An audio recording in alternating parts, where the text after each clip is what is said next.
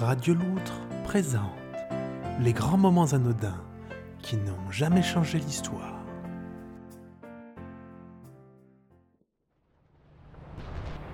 « 6 juin 1944. Les troupes alliées lancent une offensive amphibie en Normandie nommée Opération Overlord.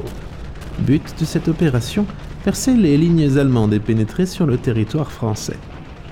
L'opération est un succès malgré de terribles, terribles pertes.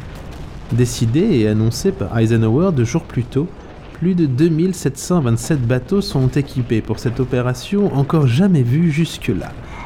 L'idée d'une telle opération militaire germa dès 1942. Or, or, 365 jours plus tôt, Margouine Balantac, auvergnat de naissance, mais demeurant en cette période aux 24 rue de la Poupée qui tousse, à Frouille-les-Noix, rencontre celle qui deviendra plus tard sa femme, Maladresse Charpentière, fille de Balvoc et Miglaé Charpentière. Bonne élève, elle sera amenée à devenir enseignante universitaire après de brillantes études.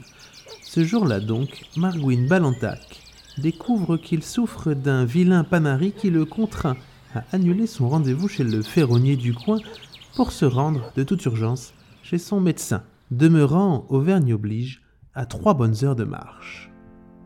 C'était les grands moments anodins qui n'ont jamais changé l'histoire.